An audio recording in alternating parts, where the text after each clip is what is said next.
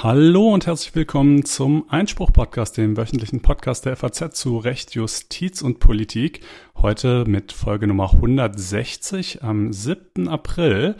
Äh, wir sind nach einer kurzen einwöchigen Pause wieder da und wir, das meint zum einen mich, Konstantin van Linden, sowie Corinna Budras. Hallo. Ja, das tat eigentlich auch mal ganz gut. Ne? Eine Woche lang nicht zu reden über Corona. Ich habe mich auch weitgehend ferngehalten von vielen Informationen, Nachrichten und so weiter, obwohl man ja auch nicht so ganz äh, dran herumkommt.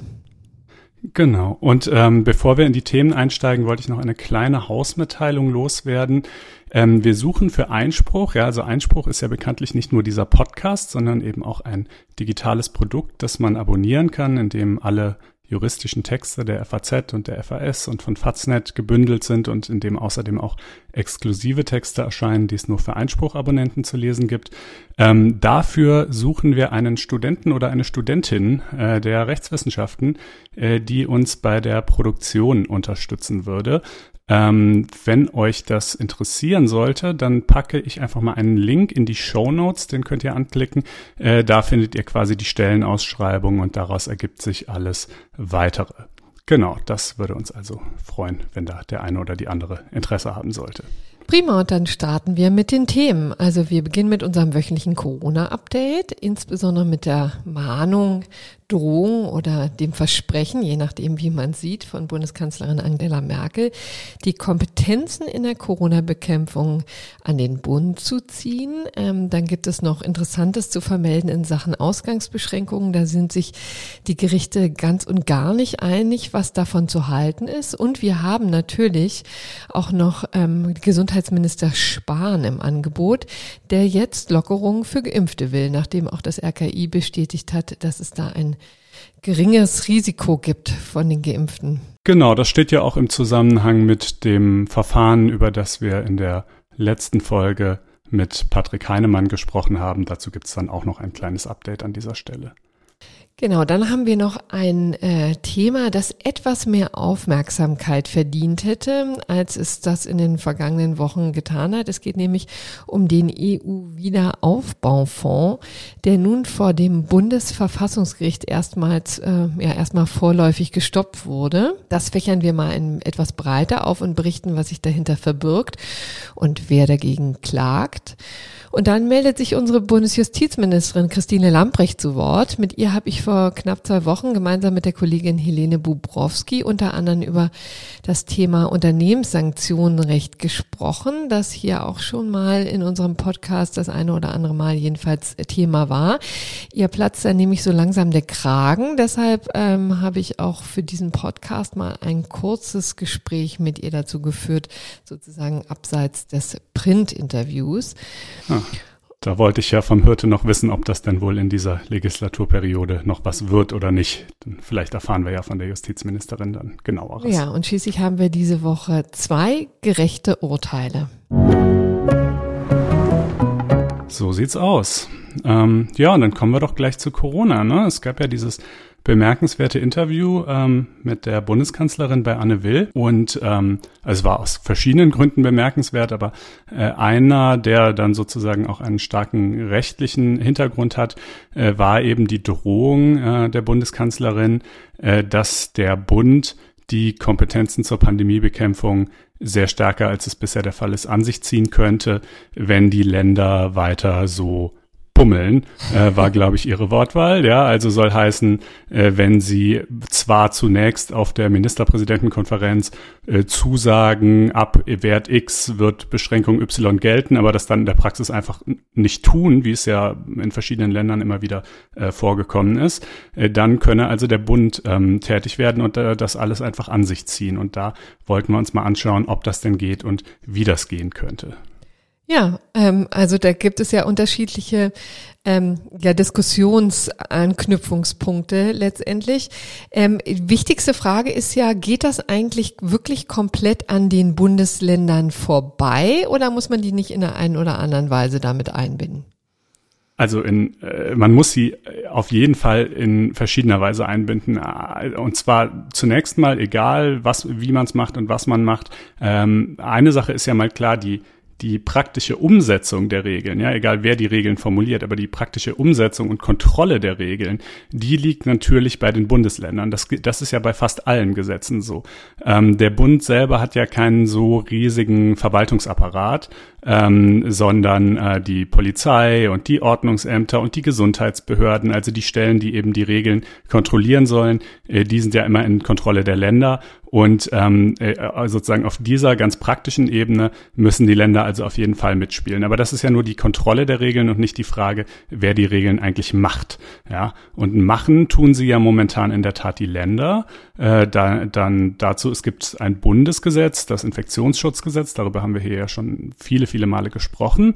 Äh, und das enthält eben eine Verordnungsermächtigung, die sagt, äh, die so bestimmte, so sage ich mal, Eckpunkte absteckt ähm, und innerhalb dieser Eckpunkte können dann die Länder ihre Verordnungen erlassen, die die Regeln festsetzen. Und sie versuchen zwar in dieser Ministerpräsidentenkonferenz sich da auf eine halbwegs gemeinsame Linie zu verständigen, aber wie man ja auch immer wieder sieht, äh, klappt das oft eher schlecht als recht. Und ähm, der Punkt ist aber, das ist zwar so die Rechtslage seit Beginn der Pandemie, müsste aber nicht so sein. Mhm. Äh, denn ähm, wenn man mal ins Grundgesetz schaut, genauer in Artikel 74 Absatz 1 Nummer 19, äh, dann liest man da, dass die ähm, Bekämpfung, ich habe jetzt nicht den exakten Wortlaut vor Augen, aber jedenfalls die Bekämpfung von äh, grassierenden Krankheiten äh, in den Bereich der sogenannten konkurrierenden Gesetzgebung fällt. Das heißt, ähm, äh, konkurrierende Gesetzgebung äh, bedeutet, wenn äh, solange der Bund da nichts macht, solange der keine Gesetze erlässt, ist es sozusagen in der Hoheit der Länder. Aber der Bund kann eben Gesetze erlassen und kann dann diese Materie auch selber regeln. Das hat er ja auch gewissermaßen durch das Infektionsschutzgesetz sogar getan. Nur ist das halt so ausgestaltet, dass es eben wiederum diese Verordnungsermächtigung hat, die dann de facto ähm, den Großteil der, der Regelsetzungskompetenz eben doch wieder auf die Länder verfrachtet. Interessant übrigens vielleicht noch einen kurzen Blick ja. zurück, weil mich die ganze Zeit ja schon gewundert hat, dass das wirklich zu keinem Zeitpunkt während der Pandemie jemals ein Thema war oder habe ich da irgendwas verpasst? Es war doch von Anfang Kaum. an so, dass äh, sich offensichtlich zurechtgeruckelt hatte. Der Bund kommt, also sucht sie Schäfchen zusammen, also namentlich Bundeskanzlerin Merkel ruft regelmäßig zu diesen Ministerpräsidentenkonferenzen und moderiert, ja, leitet, wie auch immer. Aber es wurde doch nie in Frage gestellt, dass das tatsächlich die Länder machen sollen. Oder habe ich da was verpasst? Genau, nee, im Gegenteil. Da hat sie sogar, es gab ja, das hatten wir auch vor einigen Wochen mal in der Sendung, da ging es gerade mal wieder um das Thema Schulen auf oder zu. Und Merkel wollte, dass sie zubleiben und etliche Länder wollten aber öffnen. Und da hat sie dann auch noch so ausdrücklich gesagt, ja, sie fände das zwar falsch, aber äh, das können sie nun mal nicht ändern. Äh, Schule insbesondere sei ja äh, Ländersache. Und es stimmt zwar, Schule ist natürlich auch Ländersache, aber hier reden wir ja nicht über Schulpolitik im engeren Sinne des Wortes. Es geht ja nicht darum, was die Lehrinhalte mhm. sein sollen, sondern es geht natürlich in, primär ist eine Schulschließung in der aktuellen Lage ja natürlich keine Maßnahme der Bildungspolitik, sondern eine Maßnahme der Pandemiebekämpfung. Und dafür gilt eben das gerade Gesagte, das kann eigentlich der Bund machen. Das heißt aber nicht, dass ähm, er es komplett an den Ländern vorbei tun könnte. Und äh, da kommen wir dann eben zu den zwei praktischen Optionen, die es gibt. Ähm, die eine Option wäre, dass äh, der Bundestag diese Verordnungsermächtigung im IFSG, die wir schon haben, einfach ändert und sagt, diese Verordnungsermächtigung, die ermächtigt jetzt nicht mehr die Landesregierung dazu, irgendwas ähm, zu beschließen, äh, sondern die Bundesregierung. Das ja? wäre das Paragraph heißt, 32, ne? Oder? Genau, das wäre Paragraph 32 IFSG. Ähm, und äh, das könnte, also eine solche Änderung des EFSG könnte der Bundestag mit einfacher Mehrheit beschließen. Ähm, allerdings äh, müssten dann, müsste dann jede Verordnung, die die Bundesregierung tatsächlich erlassen will, äh, gemäß 80 Absatz 2 Grundgesetz, ähm, durch den Bundesrat und wäre dort auch tatsächlich zustimmungspflichtig. Ja, im Bundesrat gibt es ja äh, sogenannte ähm, Zustimmungsgesetze und Einspruchsgesetze oder in diesem Fall muss man halt müsste man dann leicht modifiziert sagen Zustimmungsverordnungen oder Einspruchsverordnungen. Ähm, der Unterschied ist bei einem Zustimmungsgesetz muss der Bundestag, also die Mehrheit der Stimmen im Bundestag müssen tatsächlich zustimmen. Bei einem Einspruchsgesetz ähm, wenn da die Mehrheit im Bundesrat nicht zustimmt, dann hat das nur in Anführungsstrichen zur Folge, dass der Bundestag sich die Sache nochmal zur Brust nehmen muss, nochmal drüber nachdenken muss. Aber wenn er dann sagt, nö, wir bleiben dabei, dann kann er quasi diesen Widerspruch überstimmen und dann wird es eben trotzdem so beschlossen. Ja. Ähm, und also wie gesagt, wenn man diese Verordnung, entweder müssten dann tatsächlich die einzelnen Verordnungen, die die Bundesregierung dann erlassen würde, jeweils durch den Bundesrat oder, weil das ja ziemlich kompliziert wäre, ja, wir sehen ja momentan, dass es ständig äh, Änderungen an den Verordnungen gibt, ähm, gäbe es auch die Option, diese Zustimmung des Bundesrates quasi hochzuzonen, eine Ebene weiter davor zu verlagern, und zwar in die Änderung des IFSG selbst, ja, dass also quasi einmal in dem Moment, wo das IFSG geändert wird, wo die Verordnungsermächtigung im IFSG von den Ländern auf die Bundesregierung übertragen wird, dass da der Bundesrat zustimmen müsste und dann aber die einzelnen Verordnungen, die die Bundesregierung dann erließe, nicht mehr zustimmungsbedürftig wären. Das wäre also sicherlich die sehr viel praktischere Variante. Die Frage ist allerdings natürlich, ob sowas jemals gelingen würde, denn wie gesagt, das wäre wirklich zustimmungspflichtig ähm, und das heißt, wenn der Bundesrat nicht mitspielt, dann geht es auch einfach nicht. Und es ist ja doch sehr die Frage, ob der Bundesrat und damit die Länderregierungen, die ja da ja sozusagen sitzen, äh, dieser Selbstentmachtung äh, mitmachen würde. Und ähm, letztendlich ist ja. das ja auch eine sehr starre Lösung, ne? Denn dann müsste man das wirklich extrem ausgestalten. Ne? Es müssten ganz klare Inzidenzen rein oder Kriterien rein, ab wann was gelten soll, oder?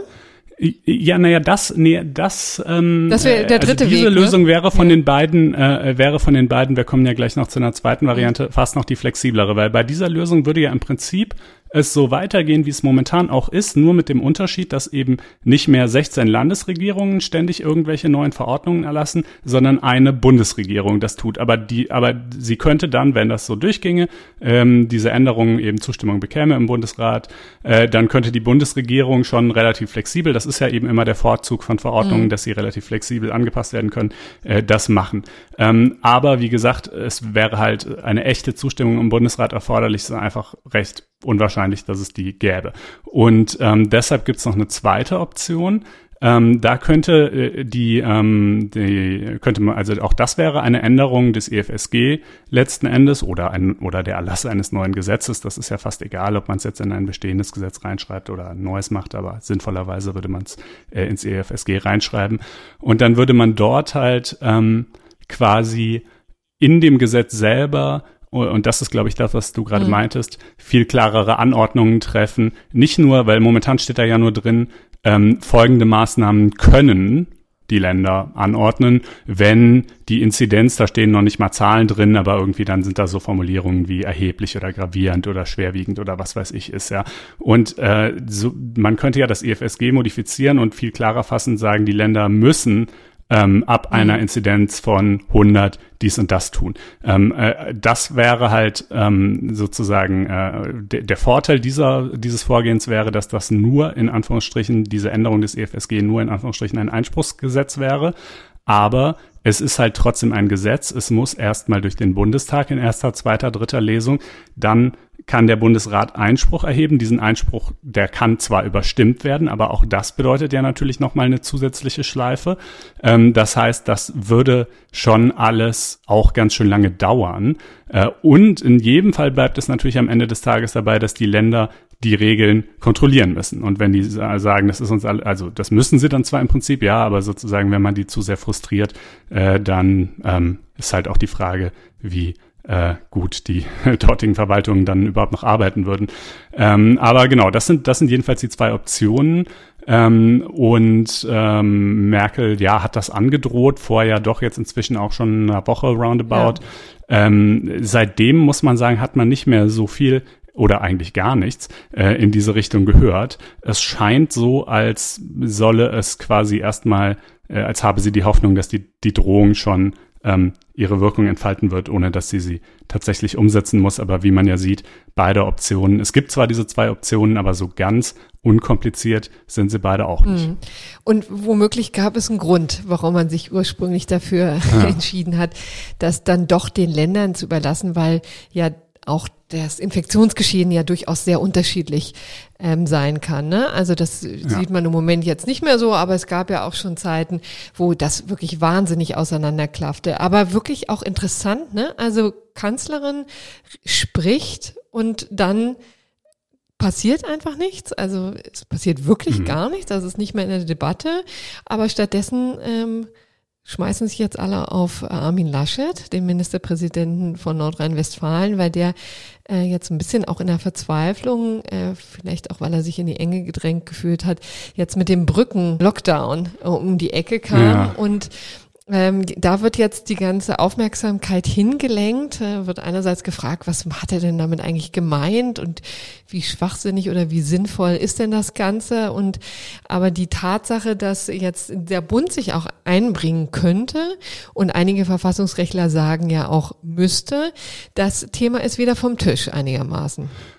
Ja, wir hatten das ja zu Anfang der Pandemie oft und da wurde das ja auch oft so als Gerechtigkeitsproblem empfunden, dass jetzt irgendjemand in Thüringen vielleicht irgendwelche Dinge darf, die jemand in Hessen nicht darf oder so. Aber wir haben ja immer gesagt, erstens hat das ja durchaus einen gewissen Sinn, wenn halt nun mal einfach Infektionszahlen lokal unterschiedlich sind, ähm, dann kann das ja auch unterschiedlich harte Maßnahmen erforderlich machen. Und zweitens, ähm, ja, es ist halt, es gibt ja wirklich kein Naturgesetz, das sagen würde, dass äh, die Entscheidungen der Bundesregierung unbedingt vernünftiger oder besser oder zielführender sind als äh, diejenigen der Landesregierungen. Bei 16 Landesregierungen wird man halt die wahrscheinlich die eine oder andere haben, die es nicht so toll macht und die eine oder andere, die es etwas besser macht. So ist es dann halt. Ähm, aber also ich kann jetzt jedenfalls in der bisherigen Pandemie Stichwort ähm, äh, Impfstoffbestellungen, Stichwort ähm, äh, Test, äh, äh, Testregime und so weiter nicht erkennen, dass das Gesundheitsministerium, was dann ja zum Beispiel für den Erlass solcher Verordnungen äh, in Variante 1 zuständig wäre, solcher bundesweit geltender Verordnungen, dass das so eine tolle Figur gemacht hätte, dass ich jetzt sagen würde, wow, ja, mhm. unbedingt äh, muss sozusagen jetzt alle Macht bei Jens Spahn gebündelt werden. Ähm, ja, nee, ich glaube, ehrlich gesagt, dann vielleicht doch besser so weiter, wie es ist. Ja, also du würdest sagen, die Länder sollen eigentlich weiter am Steuer bleiben. Ja, also beides hat Vor- und Nachteile. Aber, äh, aber ich glaube, ich weiß nicht, jetzt so eine totale Systemumstellung ja. noch obendrauf auf alles andere, also mir schiene, ich weiß nicht, ich glaube, da würden die Reibungsverluste überwiegen. Absolut. Ähm, es gab einen interessanten Beitrag auch auf dem Verfassungsblog, den wir auch gerne in die Shownotes packen. Da ging es, ähm, da sagte der Autor, ich habe leider den Namen im Moment nicht parat, shame on me, aber jedenfalls äh, machte der Ausführung, was das dann für Folgeprobleme nach sich ziehen würde, dass natürlich, du sagtest es schon, das Bundesgesundheitsministerium dafür zuständig wäre, unklar wäre, wer denn jetzt diese ganzen äh, Arbeiten dann verrichten sollte, die bisher immer in den Landesregierungen ähm, getätigt werden. Ja, da gibt's, äh, müssen ja auch äh, Kräfte dann in einer Abteilung im Bundesgesundheitsministerium sich darauf stürzen. Gibt es die überhaupt? Ist die ordentlich ausgestattet? Hat die die Übersicht? Also all das kann man bezweifeln. Und interessanterweise wäre ja dann, ähm, gäbe es dann auch bei der Überprüfung durch die Gerichte die Besonderheit, dass dann nur das VG Berlin ähm, also das Verwaltungsgericht ah, Berlin ja, zuständig logisch. wäre. Auch das ist problematisch, weil du bündelst dann halt auch wahnsinnig viel Macht in den Händen von einigen wenigen Richtern. Dort wiederum wird der Geschäftsverteilungsplan dann irgendwie vorsehen, dass Kammer Nummer so und so viel halt äh, in erster Instanz zuständig ist und dann beim OVG Kammer sowieso. Äh, und äh, weißt du, also auch das ist natürlich irgendwie ja ja, zumindest etwas, worüber man dann auch nachdenken ja, sollte. Ja, und dann man muss vielleicht sich auch mal eingestehen, dass die Kakophonie, die wir jetzt im Moment hören, die Vielstimmigkeit im Land ja eigentlich womöglich auch der Tatsache geschuldet ist, dass sich die Leute schlicht nicht einig sind. Das geht ja auch aus diesen Umfragen hervor. Es gab ja ähm, auch Zeiten, das ist in der Zwischen auch schon wieder, glaube ich, ein, äh, ein paar Wochen her, aber wo äh, die Meinung tatsächlich aufgespalten war in jeweils ein Drittel. Ja, ein Drittel fand irgendwie irgendwie hm. ähm, zu lasch, der andere Drittel zu hart und das, das letzte Drittel hat überhaupt keine Ahnung. Ähm, also das ähm, scheint mir doch irgendwie eine ganz gute äh, Beschreibung des ak aktuellen Zustands zu sein. Inzwischen hat übrigens die Gruppe ähm, zugenommen, die sagt, äh, das ist ihnen alles zu lasch. Ja, aber auch das sind Momentaufnahmen, muss man ja sagen.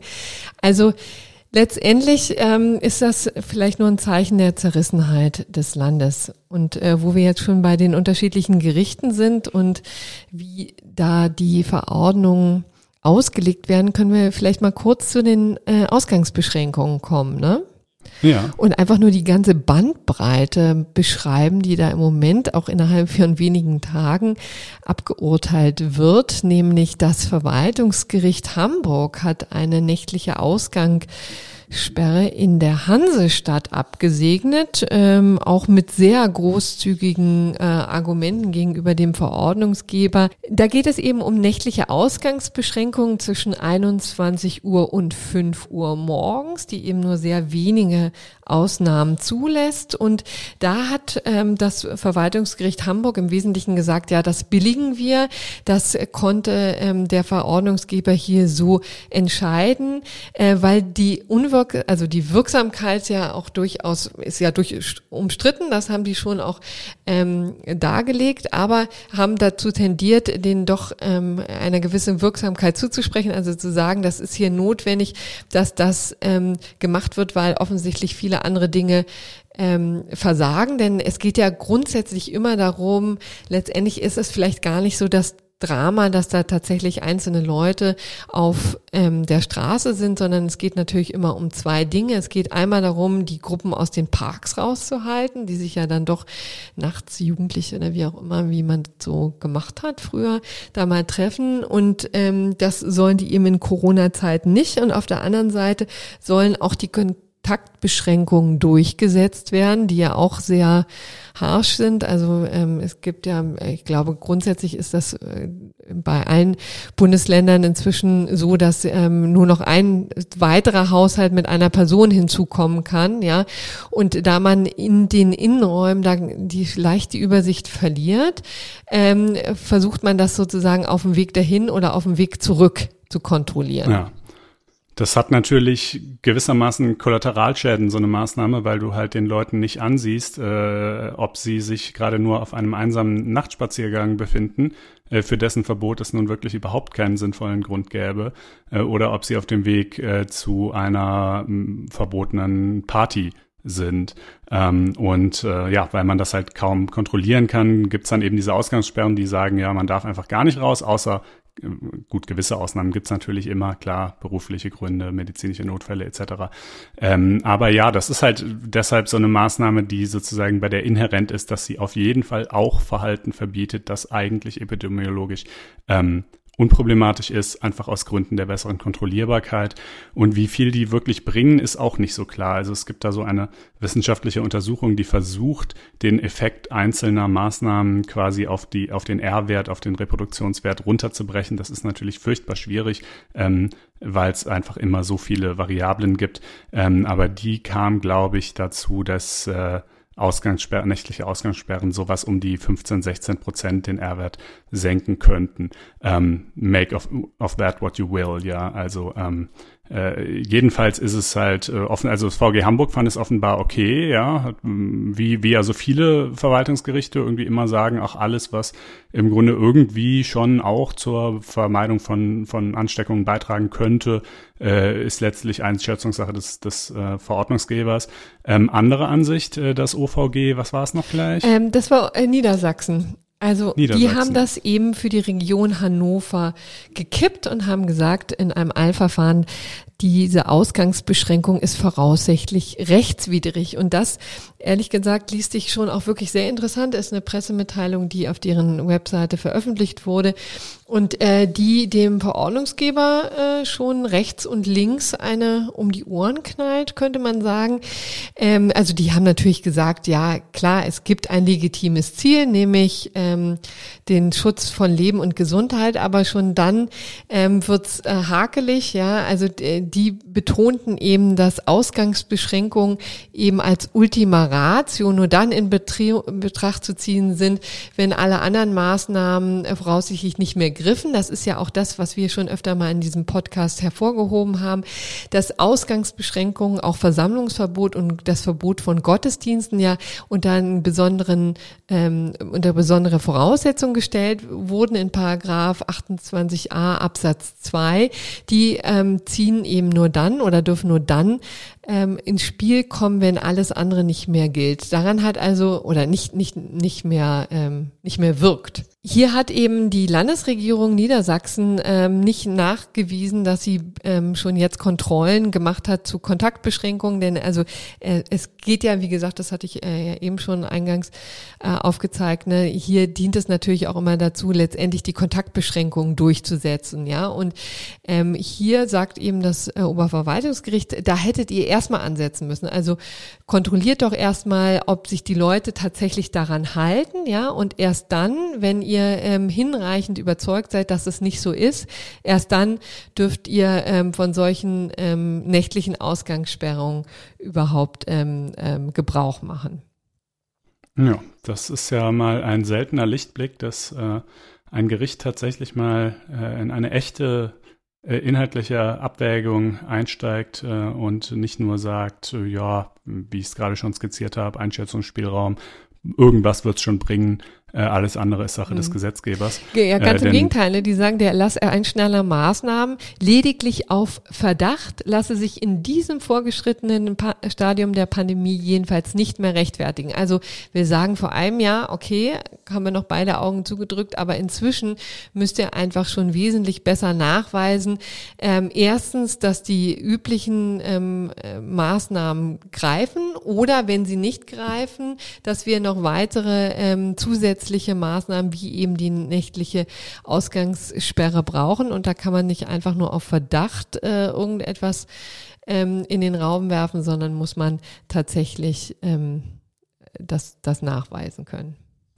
Ja, wie gesagt, äh, erfreulicher Lichtblick. Wir haben ähm, übrigens auch, das kann man vielleicht äh, an der Stelle mal kurz erwähnen, äh, einen schönen, sehr ausführlichen Text ähm, von einer Rechtsanwältin äh, und ihrem wissenschaftlichen Mitarbeiter, ähm, die seit Beginn der Pandemie eben Klagen gegen diverse Corona-Beschränkungen begleitet, ist eigentlich von Haus aus Strafrechtlerin, aber hat sich das irgendwie eben auf die Fahnen geschrieben, das jetzt zu machen äh, und die mal sozusagen all die vielen, vielen, und das sind wirklich viele, ähm, einzelnen Stolpersteine darlegt, die, denen man sich als Kläger so gegenüber sieht, äh, die in der Summe dazu führen, dass Klagen gegen Corona-Beschränkungen in den seltensten Fällen äh, wirklich Erfolg haben. Hier hatten sie mal Erfolg, ist ja schön, aber äh, eben wirklich überaus selten und leider nicht nur, also wenn man jetzt sagen würde, ja gut, weil einfach alle Corona-Beschränkungen immer total sinnvoll und rechtmäßig sind, dann wäre das ja okay, aber äh, leider nein. Es gibt jenseits davon auch noch eine Menge anderer ähm, weniger äh, nachvollziehbarer Gründe, dass äh, wen das im Detail interessiert, wir packen den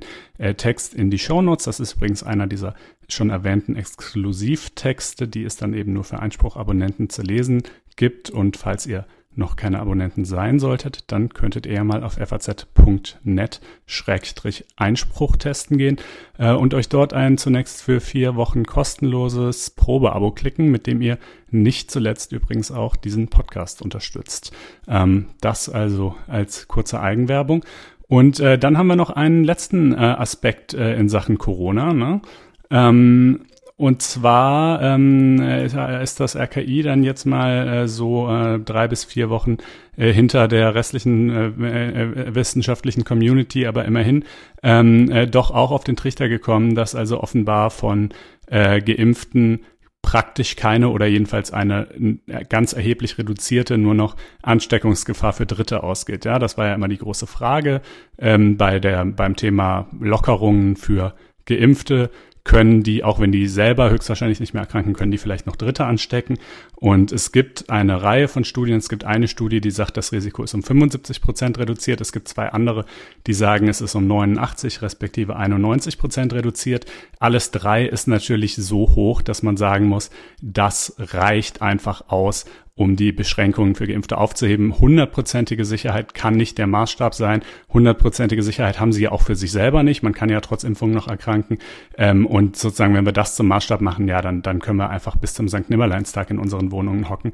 Ähm, aber eine so starke Reduzierung muss eigentlich ausreichen. So sagt es jetzt auch das RKI in Bezug, Bezug nehmend auf eine dieser Studien. Ähm, und das ist auch ganz, deshalb ganz interessant, weil wie ihr, also zum einen, weil jetzt eben der, der Bundesgesundheitsminister dann äh, in der Bild am Sonntag war es, glaube ich, darauf Bezug genommen hat und gesagt hat, okay, äh, dann wollen wir jetzt bei der nächsten äh, MPK, glaube ich, äh, mal über Lockerungen für äh, Geimpfte nachdenken. Na, da darf man ja gespannt sein, mal gucken, was dabei rauskommt. Ähm, ist natürlich letzten Endes auch momentan Ländersache, weil eben die, bei, die ja sozusagen für die diese Verordnungsermächtigung gilt, aber schauen wir mal.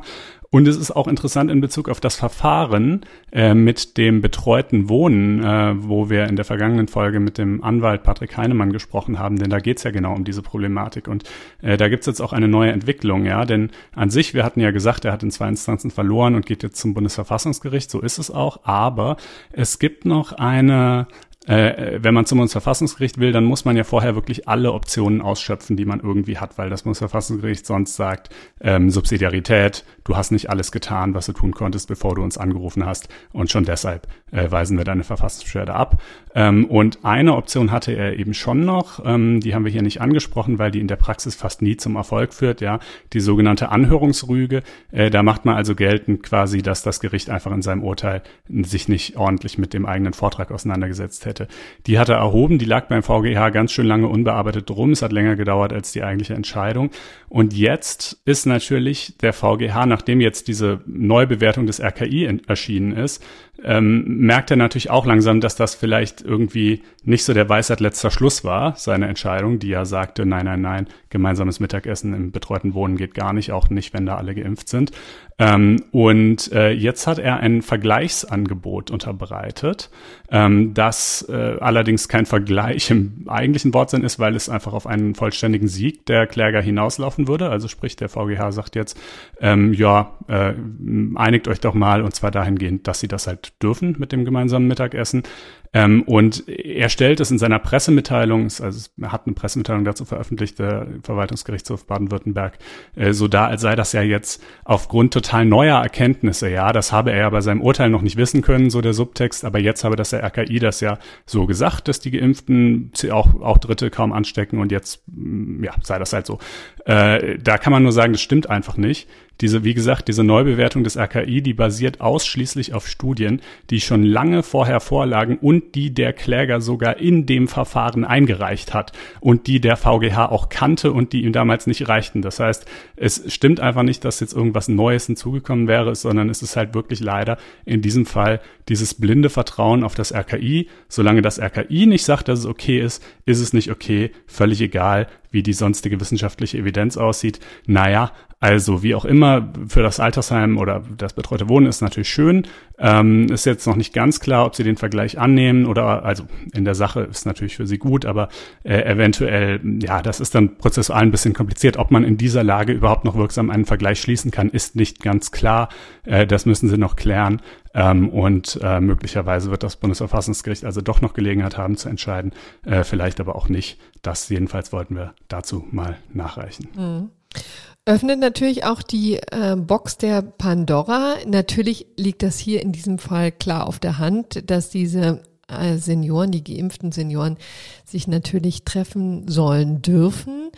Ähm, ich habe ehrlich gesagt auch ja niemanden gehört, der vernünftigerweise etwas anderes behauptet. Wobei. Nee, vernünftigerweise schon mal gar nicht. genau. Wenn man mal äh, von den Gerichten absieht. Ähm, aber jedenfalls ähm, ist ja dann immer die Frage, was sich dann damit verbindet. Ne?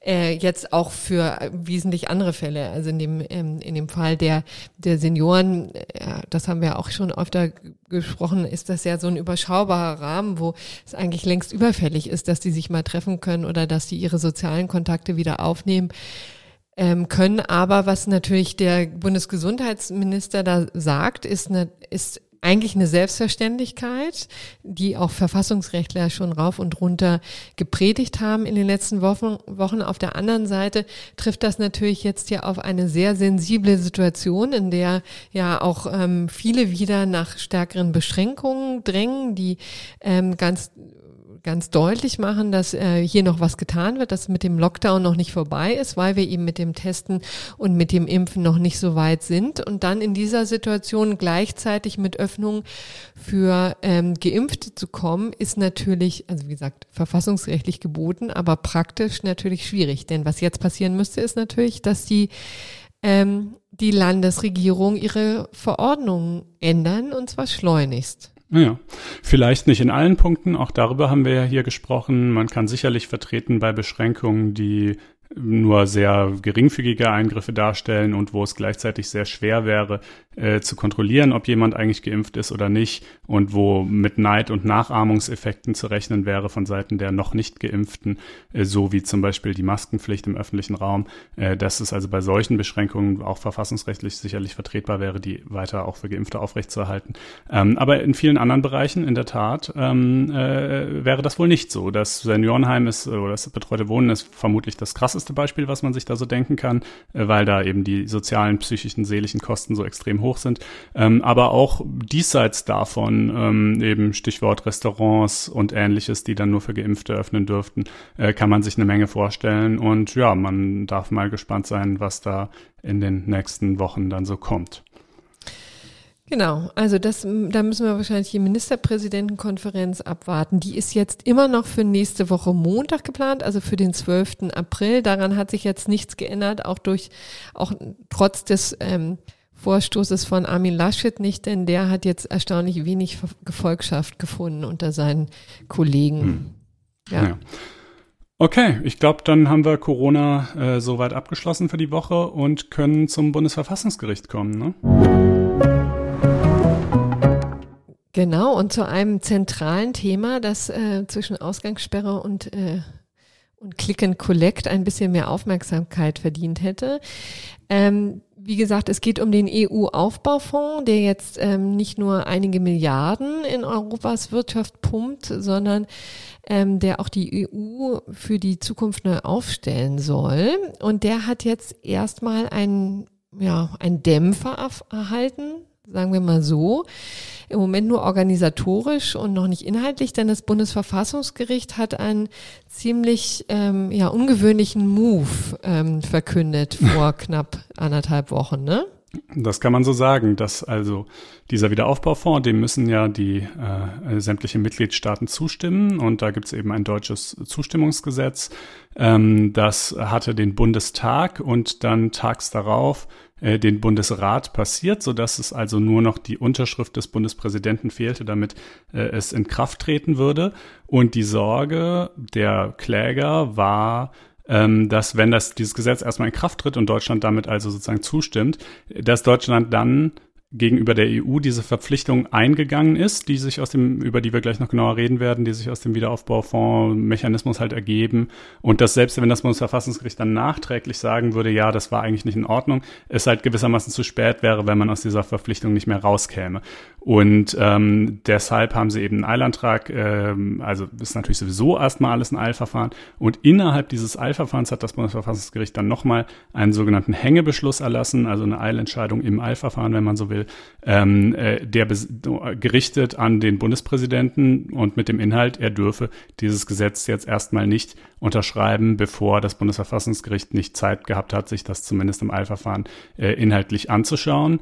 Ähm, ungewöhnlich ist das deshalb, weil normalerweise in solchen Konstellationen ähm, das Bundesverfassungsgericht einfach ähm, ja, sage ich mal, in Austausch mit dem Bundespräsidenten tritt und dem sagt, äh, hören Sie mal, Herr Steinmeier oder wer auch immer halt gerade Bundespräsident ist, ähm, wir haben hier diese Sache, wir prüfen das, äh, bitte warten Sie doch mit Ihrer Unterschrift, ähm, äh, bis wir uns äh, soweit vergewissert haben, dass wir das in Ordnung finden. Und das macht der Bundespräsident dann auch. In diesem Fall hat das offensichtlich nicht geklappt. Das war so ein bisschen ominös, warum nicht? Als das Bundespräsidialamt meinte, ja, also, ein, also eine solche Bitte des Bundesverfassungsgerichts gab es schon bei uns, ähm, aber die sei wohl irgendwie nur telefonisch auf der Arbeitsebene eingegangen und zum Inhalt des Telefonats könnten sie jetzt nicht so richtig was sagen. Also abgelehnt hätten sie es jedenfalls nicht. Aber offensichtlich haben sie es ja auch nicht hinreichend eindeutig zugestimmt, denn sonst hätte es ja dieses Beschlusses nicht bedurft. Ähm, wahrscheinlich war das so ein bisschen ein Scheitern in der Kommunikation, äh, telefonisch statt schriftlich, Arbeitsebene statt äh, Minister, äh, Bundespräsident selber, wie auch immer. Jedenfalls, genau, jetzt gibt es halt diesen Beschluss. Ähm, Steinmeier sind also vorerst die Hände gebunden.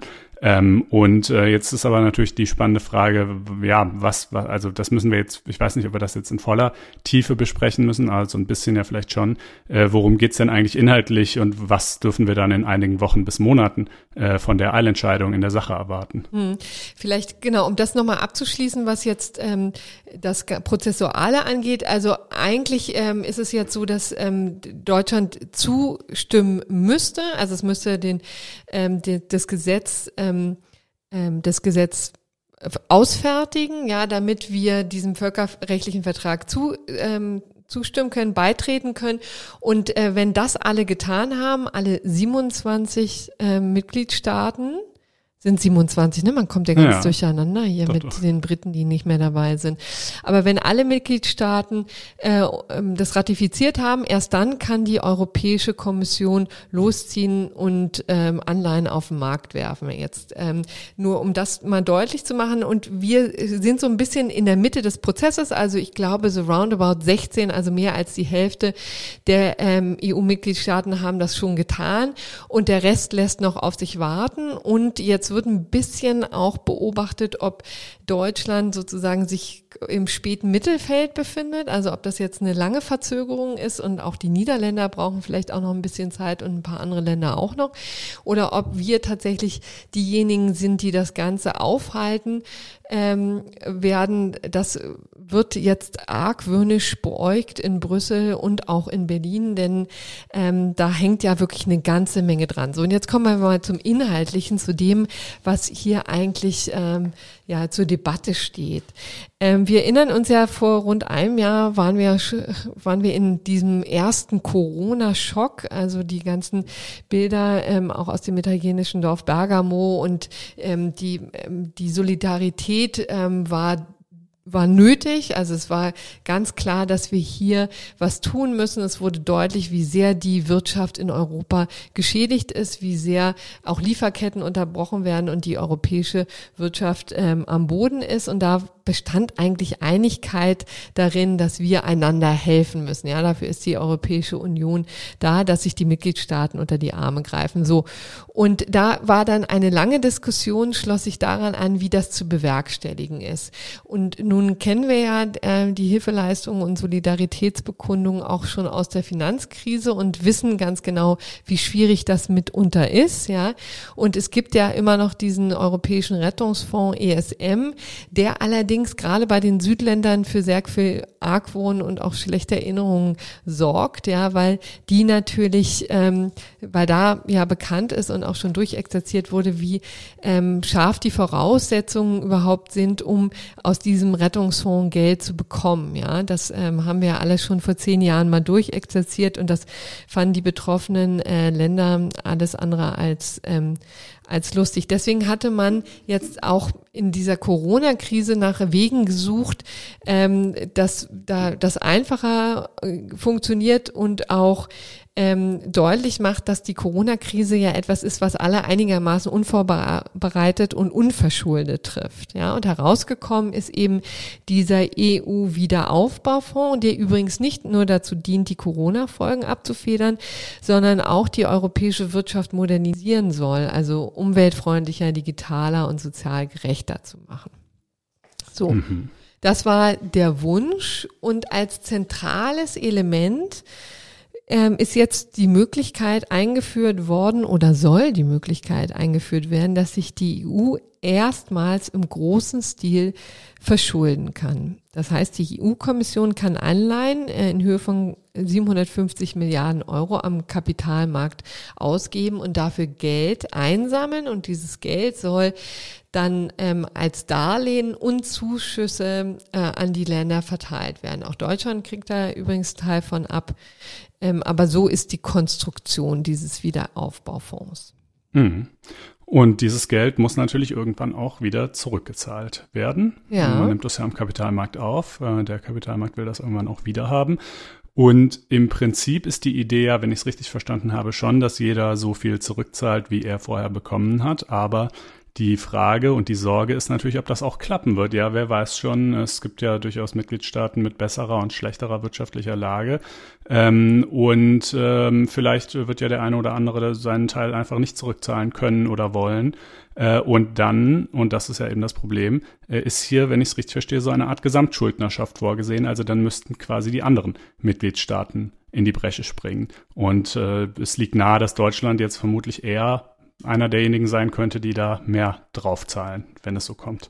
Ja, also da werden natürlich Ängste wach, auch sehr alte Ängste, die weit vor der Corona-Krise liegen. Ja, also die Frage ist so, sozusagen, wie eng wächst man zusammen? Ja, wie, wie sehr werden wir zu einer Schuldenunion, wie es ähm, dann auch mitunter von den Kritikern formuliert wird, oder zu einer Fiskalunion? Das ist vielleicht so ein bisschen der, der umständliche Begriff, aber nichtsdestotrotz ist für die Kritiker das natürlich immer das ähm, quasi das Feindbild Nummer eins, weil man eben die Befürchtung hat, dass jetzt hier Schulden vergemeinschaftet werden und dann das Ganze an den ähm, an den stärkeren, äh, wirtschaftlich stärkeren Ländern wie Deutschland, aber eben auch nicht nur Deutschland, ähm, auch ähm, Niederlande oder auch Österreich sind und Schweden sind ähm, natürlich auch immer diejenigen, die ähm, da fürchten, äh, tatsächlich dann in die Bresche springen zu müssen. Und da gehen auch in der Bewertung, das sei vielleicht mal vorangeschickt, die, ähm, die, äh, die Meinung sehr stark auseinander. Also das hat man jetzt auch schon wieder gesehen bei der ähm, Debatte, bei der Parlamentsdebatte bei der zweiten und dritten Lesung kurz vor Beschluss des ähm, Gesetzes. Das war eben gar nicht so einstimmig wie ähm, wie das den Anschein hat. Also tatsächlich haben dann ähm, gab es eine breite ähm, Zustimmung dafür, zwei Drittel Mehrheit wurde erreicht.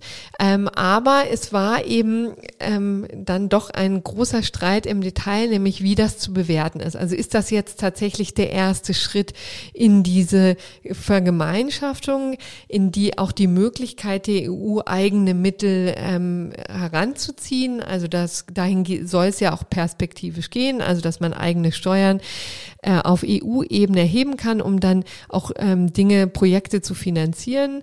Ähm, das möchte die SPD sehr gerne, hat das eben auch sehr, ähm, auch ganz unverhohlen ähm, bejubelt in der äh, Parlamentsdebatte, hat gesagt, das ist sozusagen ein sehr ähm, visionsreicher Schritt. Das ist etwas, was ähm, auch längst überfällig war, dass die EU da näher zusammenrückt und die Union und die FDP auf der anderen Seite sehen das als komplette Ausnahme ne? und sagen, also das ist jetzt hier Corona geschuldet. Natürlich müssen wir da zusammenhalten und natürlich müssen wir die EU dann ähm, stabilisieren. Denn auch hier in Deutschland hängen wir eben sehr von den Lieferketten ähm, in der, mit der Union ähm, äh, ab. Und also das ist etwas, was sehr unterschiedlich gesehen wird und wo sich auch tatsächlich nochmal zeigen muss, wohin die Reise eigentlich geht. Aber für die AfD ist relativ klar, wohin die ähm, Reise geht und auch für das Bündnis Bürgerwille ist ähm, die Reise relativ klar, denn die haben nämlich jeweils Klage eingelegt. Also die gehen dagegen vor. Das ist der Grund, warum das Bundesverfassungsgericht, also Karlsruhe, sich überhaupt damit beschäftigen musste. Ähm, der, das Bündnis Bürgerwille ähm, ist ein Bündnis, das der AfD-Mitbegründer Bernd Lucke ins Leben gerufen hat und ähm, das aber ne, der inzwischen ja sehr unabhängig von der AfD agiert und der hat ähm, rund 2200 Mitstreiter jetzt um sich versammelt, ähm, sind ähm, quasi alle namhaften EU-Kritiker da ähm, mit dabei und die versuchen eben ja, das ist immer eine Frage, inwieweit ähm, Sie versuchen, das, äh, diesen EU-Wiederaufbaufonds äh, als solchen zu stoppen. Also er betont, äh, Bernd Lucke betont eben, dass es nicht darum geht, sozusagen die Solidarität jetzt hier ähm, zu stoppen. Also es ist ihm schon auch wichtig, deutlich zu machen, dass das Geld äh, ausgezahlt werden soll. Sie ähm, ähm, wehren sich aber gegen das Wie, also die Art der Finanzierung und sagen, so wie es gemacht wird, ähm, soll es eben nicht, ähm, soll es eben nicht durchgeführt werden, weil das in eine, geradewegs in eine Schuldenunion führt und dann natürlich auch früher oder später ins Verderben. Ähm, ähm, ich referiere jetzt hier. Ähm, die Argumentation ist übrigens ähnlich, die kennen wir schon so ein bisschen. Die sagen, dass der Europäische Rat, also der Rat der ähm, Regierungschefs, Staats- und Regierungschefs, die diesen Beschluss gefasst haben, da einen Akt ultra vires begangen haben, also einen ausbrechenden Rechtsakt, der nicht mehr von der deutschen Verfassungs Verfassung gedeckt ist. Das kennen wir natürlich schon aus dem Mai vergangenen Jahres, denn da hat sich das Bundesverfassungsgericht schon mal mit so einer Argumentation äh, in einer anderen Konstellation befasst und hat tatsächlich das erstmalig festgestellt. Und äh, auch hier geht diese Reise in diese Richtung. Ja, der Hebel, wie man da drankommt, denn es ist ja, also selbst wenn das möglicherweise von den europäischen Verträgen nicht gedeckt sein sollte oder was auch immer äh, man daran auszusetzen hat, ähm, könnte man ja trotzdem fragen, okay, aber wo ist das, an welchem Punkt ist das denn jetzt eine Grundrechtsverletzung, gegen die der Einzelne mit einer Verfassungsbeschwerde äh, vorgehen könnte? Ganz äh, evident ist das ja vielleicht auf den ersten Blick nicht, aber da hat das Bundesverfassungsgericht eben letztes Jahr schon im EZB-Verfahren und auch schon davor, gab ja mehrere Entscheidungen in dem Zusammenhang, äh, diese Konstruktion, die letztlich über das Wahlrecht läuft, gemacht. Ne? Die haben halt gesagt, mal jeder äh, Deutsche hat das Wahlrecht, das heißt, das Recht sozusagen eben die, die Abgeordneten zu wählen, die wiederum haben diese sogenannte haushaltspolitische Gesamtverantwortung, also das Recht, Steuern zu erheben und darüber zu bestimmen, äh, wie diese Steuern auch verwendet werden, wofür. Und wenn Deutschland jetzt also eine Zahlungsverpflichtung eingeht, äh, bei der es nicht absehen kann, ob sie eintritt, wann sie eintritt, in welcher Höhe sie eintritt und die auch ohne das Verschulden von Deutschland eintreten kann und die vielleicht ganz erhebliche ähm, Prozentsätze des Bruttoinlandsprodukts beziehungsweise des Steueraufkommens äh, dann schlucken wird in Zukunft, wenn es schlecht läuft. Ähm, sozusagen damit ist quasi der Macht der deutschen Abgeordneten, deren haushaltspolitischer Gesamtverantwortung und somit wiederum das Wahlrecht der Bürger, die ja die Abgeordneten wählen, äh, das wird dadurch quasi ausgehöhlt. Ja, ist schön, wir können hier noch Wahlen abhalten, aber eigentlich äh, ist quasi europäisch schon so viel vorgezeichnet, äh, dass wir gar nicht mehr groß was ändern können. Und das ist so ein bisschen, glaube ich, der Hebel, äh, über den diese Verfassungsbeschwerden laufen. Ähm, und äh, genau, ich glaube, die weiteren rechtlichen Details, die können wir dann äh, hier vielleicht darlegen, wenn dann die Entscheidung im Eilverfahren ja. zumindest äh, ergeht. Vielleicht nochmal ähm, dann nur der Hinweis ne, jetzt noch auf die AfD, denn die hat das vielleicht ein bisschen einfacher. Die hat eine Organklage eingelegt, weil sie natürlich ähm, unmittelbar betroffen ist als ähm, Bundestagsfraktion. Ne? Sie ähm, verweist natürlich direkt auf das Budgetrecht des Bundestags, äh, sagt eben, das ist ähm, Teil der unabänderlichen Eigenstaatlichkeit nach Artikel 79 des Grundgesetzes und das darf eben nicht ausgehebelt werden und hier bestehe aber die Gefahr nach Ansicht der AfD, dass dies genau passiere und da durch das Gesetz zum zum Beitritt dieses völkerrechtlichen Vertrages und zu dem EU-Wiederaufbaufonds. Äh, und ähm, deswegen äh, geht eben auch die AfD unmittelbar direkt dagegen vor. Mhm. Gut, ich würde sagen, das soll dazu genügen. Wahrscheinlich in einigen Wochen oder vielleicht auch wenigen Monaten wird es wohl eine Eilentscheidung zumindest mal geben. Ähm, und dann können wir jetzt äh, zur Bundesjustizministerin kommen, oder?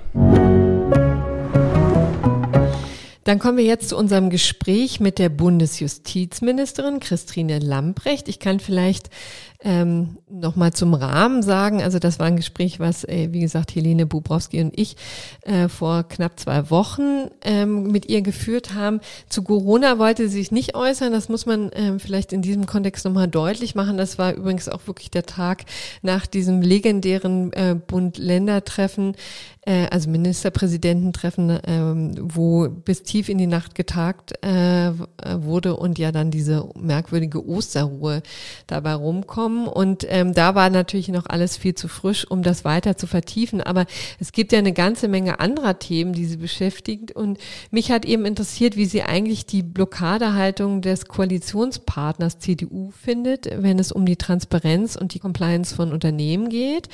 Das war ja, wie gesagt, schon in unserem Podcast mit Heribert Hirte im Gespräch.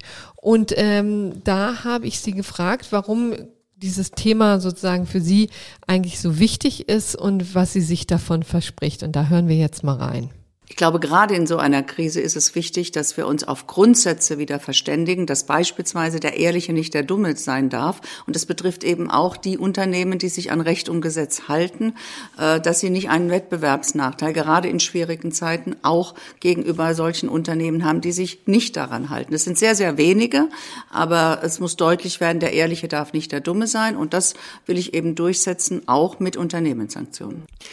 Die Unternehmenssanktionen sind tatsächlich etwas, womit wir jetzt gerade mal anfangen können. Das ist ja auch das Gesetzesvorhaben, das schon am weitesten gediehen ist. Schon vor einem halben Jahr haben sie es abgeschlossen. Ähm, es ging durchs Kabinett, ja, und seitdem hängt es im Parlament. Warum? Wir haben uns im Koalitionsvertrag ganz glasklar darauf verständigt, dass wir genau ein solches Unternehmenssanktionsrecht umsetzen wollen. Ich habe einen Vorschlag äh, vorgelegt, der ist intensiv diskutiert worden und im Kabinett beschlossen worden. Und jetzt liegt er, weil die Unionsfraktion, die Fraktion des Koalitionspartners, nicht bereit ist, sie aufzusetzen. Und ähm, das finde ich sehr ärgerlich. Und deswegen bin ich auch am Arbeiten, dass diese Blockade aufgebrochen wird. Wenn man sich in einem Vertrag auf etwas verständigt, und das ist ein Koalitionsvertrag, dann muss man hinterher hinterher auch vertragstreu sein und an der Umsetzung mitarbeiten. Und woran hängt's denn? Ich glaube, es liegt äh, an unterschiedlichen Faktoren. Das hat was damit zu tun, dass gar nicht richtig äh, bewusst ist, um was es geht, dass äh, Unterstellungen auch zum Teil damit verbunden werden, dass Wirtschaft äh, äh ge geknebelt, geärgert werden soll. Es geht genau um das Gegenteil. Es geht darum, um Vertrauen zu schaffen in Unternehmen, in ihre Arbeit äh, sowohl von Verbraucherinnen und Verbrauchern, aber eben auch von anderen Unternehmen. Der Ehrliche darf nicht der Dumme sein, das muss umgesetzt werden. Hat die Union das einfach nur nicht verstanden? Ähm, ich habe den Eindruck, dass ähm, ich da, wo ich äh, in die Argumentation komme, zum Beispiel im Kabinett ja auch überzeugt habe und wir deswegen es ja auch äh, entschieden haben. Und deswegen wäre es so wichtig, in der parlamentarischen Beratung alle Vorbehalte, alle Sorgen, alle Ängste, die damit verbunden sind, auch zu diskutieren. Aber da gehört es eben auch diskutiert und deswegen muss es ins parlamentarische Verfahren. Aber Sie haben jetzt keine Signale, wann es soweit ist? Nein, momentan sind wir da äh, ziemlich festgefahren und ähm, ich äh, äh, arbeite natürlich überall dort, wo es mir möglich ist, auch mit guten Argumenten äh, dafür, dass dieses Projekt weiterkommt. Aber am Ende des Tages muss es vielleicht auch geklärt werden in einem Koalitionsausschuss. Das klingt ja ehrlich gesagt danach, als äh, würde die Union Sie da ziemlich hängen lassen. Äh, haben Sie die Befürchtung, dass sie das Problem jetzt einfach aussitzt und wartet, bis die Legislaturperiode vorbei ist? Es ist der Versuch, äh, sicherlich ähm, jetzt äh, durch Nicht-Aufsetzen das Thema wegzudrücken. Das wird aber nicht gelingen, sondern wir haben einen Koalitionsvertrag, den arbeiten wir ab und ähm, äh, jetzt sind wir an einem Punkt, wo wir etwas noch auch miteinander beschließen können. Die Zeit ist noch da und deswegen muss auch jetzt diese Entscheidung getroffen werden, ob man sich an den Vertrag hält oder nicht. Da ist die, der Koalitionspartner auch in der Pflicht. Sie haben eben den Koalitionsausschuss erwähnt. Wie muss man sich denn das praktisch vorstellen? Kann denn da genug Druck ausgeübt werden auf die Union, damit sie tatsächlich sich des Themas annimmt?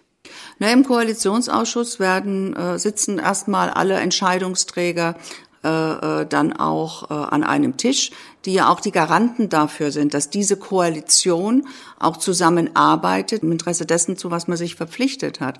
Und deswegen kann dieser Koalitionsausschuss dann eben auch einen Schritt weiter gehen. Es sitzt die Fraktion mit am Tisch, es sitzt die Partei mit am Tisch, es sitzt die Regierung mit am Tisch. Und deswegen können da auch weitere Schritte dann miteinander vereinbart werden. Letztlich taucht das Thema ja im Koalitionsvertrag sehr detailliert auf. Sie haben es eben schon erwähnt. Also vor dreieinhalb Jahren hat sich die Union auf sehr konkrete Regelungen eingelassen. Was ist in der Zwischenzeit passiert? Ähm, ich kenne keinen Teil im Koalitionsvertrag, der so explizit ausformuliert gewesen ist. Ähm, und von daher äh, fordere ich auch ein, dass man den Worten dann Taten folgen lässt. Und ähm, das ist vielleicht auch gerade das Ärgerliche, genau an diesem Punkt etwas so konkret miteinander zu vereinbaren und dann äh, äh, nicht bereit sein, sich an diese Vereinbarung zu halten. Das lässt auch insgesamt an der Vertragstreue zweifeln. Und das stelle ich eben auch dann in, in Frage, wenn, wenn ich mich vereinbare auf etwas dann ohne gute Gründe. Denn es ist abgebildet, das, das was, wozu man sich vereinbart hat. Wir haben äh, intensiv diskutiert in der, in der Koalition, sowohl mit dem, mit den äh, anderen Ressorts, aber auch schon in Bezug auf äh, die Umsetzung mit den Fraktionen, dass es eigentlich überhaupt keine Begründung dafür gibt, die parlamentarische Beratung zu verweigern. Eine Sache, die sich im Vergleich zu damals ja stark gewandelt hat, ist ja die Rolle der Unternehmen. Also der Dieselskandal war ja damals, ähm, hing über dem ganzen Projekt und ist jetzt aber dreieinhalb Jahre später ziemlich verpufft. Also davon redet kein Mensch mehr. Ähm, auf der anderen Seite hat man ja doch inzwischen großes Mitleid durchaus mit der schwierigen und sehr prekären Situation von vielen Unternehmen. Äh, macht das die Sache auch schwieriger? Es geht weder um eine um eine Branche, noch geht es um einzelne Unternehmen. Und es geht auch gar nicht darum, ähm, äh, jetzt auch Schuld zuzuschreiben, sondern es geht darum, dafür zu sorgen, dass in Zukunft Strukturen vorhanden sind in Unternehmen, dass sie selbst dafür sorgen, dass solche Abläufe nicht mehr geschehen können. Also sich selbst auch zu überlegen, wie verhindern wir es denn aus dem Unternehmen heraus, dass Gesetze gebrochen werden, dass äh, Bestechung erfolgt, ähm, dass Umetikettieren von Gammelfleisch erfolgt. Wie schaffen wir es denn, die Abläufe so aufzustellen, dass so etwas nicht geschieht, dass eben Verbraucher auch Vertrauen haben und dass wir auch keinen Wettbewerbsvorteil gegen anderen äh, erzielen. Das ist es, um was es geht. Und das gemeinsam auch mit den Unternehmen zu erreichen, das ist das Anliegen. Sagen Sie, jetzt gibt's ja doch wirklich einigen Streit mit der Union. Äh, die Verbandssanktionen sind nur eins, also das Unternehmensstrafrecht, über das wir uns jetzt hier ähm, unterhalten haben. Aber es gibt ja noch andere Dinge, die da in der Luft hängen. Also das, der Whistleblower-Schutz ist eine Sache. Bei den Lieferketten ist man gerade zum Ergebnis gekommen, aber auch das Lobbyregister war ja wirklich ein hartes Ringen. Auch gab es ja auch äh, viele Dinge, wo sie über Eck lagen. Ähm, wie würden Sie es jetzt äh, eigentlich formulieren? Wie ist denn die Stimmung in der großen Koalition? Schaffen Sie das letzte halbe Jahr noch? Wir schaffen das zusammen und ähm, wir sind auch verpflichtet, das zusammen vernünftig auch diese Legislatur abzuarbeiten. Äh, das sehe ich schon. Aber es muss dann eben auch gewährleistet sein, dass wir noch zu vernünftigen Beschlüssen kommen und jetzt das nächste halbe Jahr nicht einfach nur noch aussitzen. Das ist nicht unsere Aufgabe. Wir haben einen Gestaltungsauftrag als Regierung, auch als Koalition und den müssen wir annehmen. Die Vorbereitungen sind getroffen. Die Vorhaben liegen ja auf dem Tisch und sich dann wegzuducken aus Sorge, auch in einem anstehenden Wahlkampf Entscheidungen zu treffen, dafür wird man man nicht gewählt. Prima, herzlichen Dank, Frau Lamprecht. Dankeschön. Gut, so viel also von der Justizministerin. Und dann haben wir jetzt noch äh, ein gerechtes Urteil oder genau genommen sogar zwei. Das erste davon äh, wollte ich mal vorstellen. Es stammt vom OLG Schleswig-Holstein und betrifft die so bezeichnete Praxis des Stealthing. Äh, wem das nichts sagt, damit ist gemeint das heimliche Entfernen des Kondoms beim Geschlechtsverkehr, das welches also die Frau dann eben zunächst äh, nicht bemerkt. Mann, ähm, du kommst aber auch immer mit Themen hier an. Ja, es tut mir leid, so aber ähm, äh, ich dachte so ein bisschen äh, Sex Cells und außerdem ist es auch juristisch äh, durchaus ganz interessant. Ja, ja, es, äh, bestimmt. na, total. Ähm, äh, es geht nämlich äh, um äh, den äh, Paragraphen 177, der ja vor einigen Jahren äh, reformiert worden ist. Ähm, man erinnert sich damals, das war diese ganze Nein heißt Nein-Geschichte und äh, seitdem stellt er es halt unter Strafe, äh, wenn man gegen den erkennbaren Willen einer anderen Person sexuelle Handlungen an dieser Person vornimmt. Ja, so zumindest in der Grundvariante. Ähm, äh, das heißt, die muss sich nicht mehr wehren oder, oder äh, man muss ihr nicht drohen oder so, sondern es muss einfach nur klar sein, sie will das nicht und man macht es oder er will das nicht und man macht es trotzdem. Und ähm, hier war der Sachverhalt eben so, wie eigentlich gerade schon beschrieben. Die Frau hatte gesagt, ja, Sex ist in Ordnung, aber nur mit Kondom. Der Mann äh, hat dann auch erst mit Kondom angefangen, das dann aber irgendwann entfernt. Äh, und sie hat es dann halt erst gemerkt, als alles schon vorbei war und ähm, äh, hat ist dann eben zur Polizei gegangen und äh, das OLG, jetzt war eben die große Frage, äh, die Vorinstanz hatte den Mann nämlich freigesprochen äh, und hatte gesagt, ähm, das ist nicht tatbestandsmäßig, denn ich habe ja gerade gesagt, äh, sexuelle Handlung gegen den erkennbaren Willen einer anderen Person an ihr vornehmen. Und die Vorinstanz hat gesagt, naja, die sexuelle Handlung ist halt hier eben der Geschlechtsverkehr. Der war ja aber nicht gegen ihren Willen, damit war sie ja einverstanden. Und ähm, dass er da das Kondom entfernt hat, das war, das hat daraus keine neue, andere sexuelle Handlung gemacht, sondern das ist quasi nur eine unerhebliche äh, Modalität innerhalb des konsentierten äh, Sex. Und das ähm, ist schon das einfach wirklich aber krass, ne? Das muss man auch ja. erstmal wirken lassen. Ich finde auch, ich weiß nicht, also äh, vielleicht mit ganz, wenn man unbedingt will, kann man das mit dem Wortlaut so hinbiegen, aber eigentlich, nee, also eigentlich, eigentlich nicht nein. Nicht. ähm, äh, äh wirklich, also ähm, und äh, die, die, das OLG er sieht das jetzt eben auch anders und sagt doch, natürlich ist das was anderes, ist auch, ja, auch schließlich auch in vielfacher Hinsicht, also äh, sowohl im Hinblick auf das Risiko äh, äh, übertragbarer Krankheiten als auch äh, in Hinblick auf das Risiko einer etwaigen Schwangerschaft, als auch einfach nochmal sozusagen auf den Grad der Intimität äh, des Ganzen ähm, äh, sind das natürlich zwei verschiedene Dinge.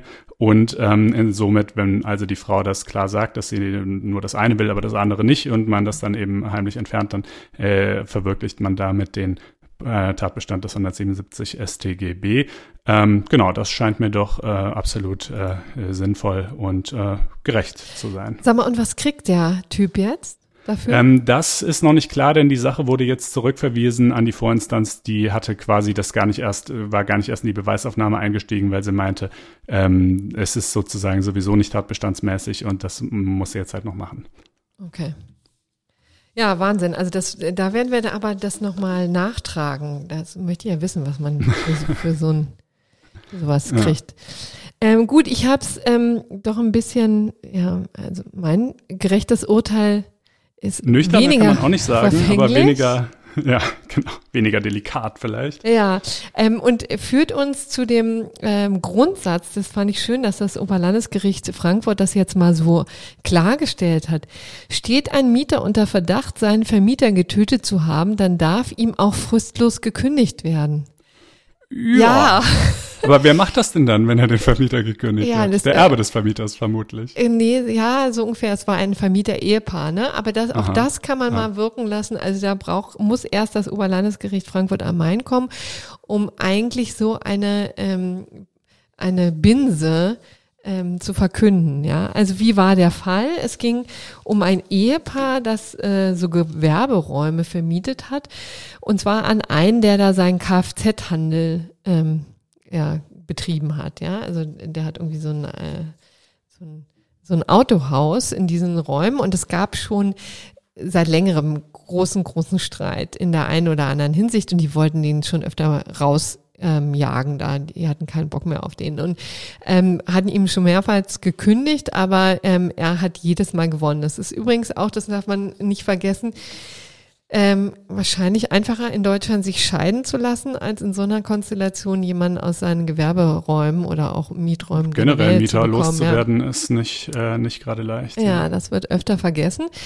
Ähm, und hier ähm, war es eben auch tatsächlich so, dass das Ehepaar bereits mehrere fristlose Kündigungen des Mietverhältnisses ausgesprochen hatte. Worum es da konkret geht, weiß ich nicht. Aber das letzte hat ihm jetzt nun den Boden ausgeschlagen. Es war nämlich so, dass ähm, der Ehemann des Paares während der Berufung, also ging um eine Räumungsklage, ja, so und die ähm, wurde, hat das Landgericht noch abgewiesen, so und dann ähm, musste sich das OLG mit das Oberlandesgericht damit beschäftigen und während ähm, während die diese Berufung lief, ist der Ehemann verschwunden und ich glaube auch noch nicht aufgetaucht, aber jedenfalls kam dann sehr schnell der Verdacht auf, ähm, dass äh, der Geschäftsführer dieses, dieses Kfz-Handels ähm, jedenfalls im, unter Verdacht stand, äh, dass er den umgebracht hat. Also sowas muss man sich auch mal vorstellen. Und der sitzt tatsächlich in Untersuchungshaft. Also das war jetzt nicht nur einfach eine ähm, bluse War nicht nur eine ganz vage Vermutung der, der nee. Frau, sondern offensichtlich äh,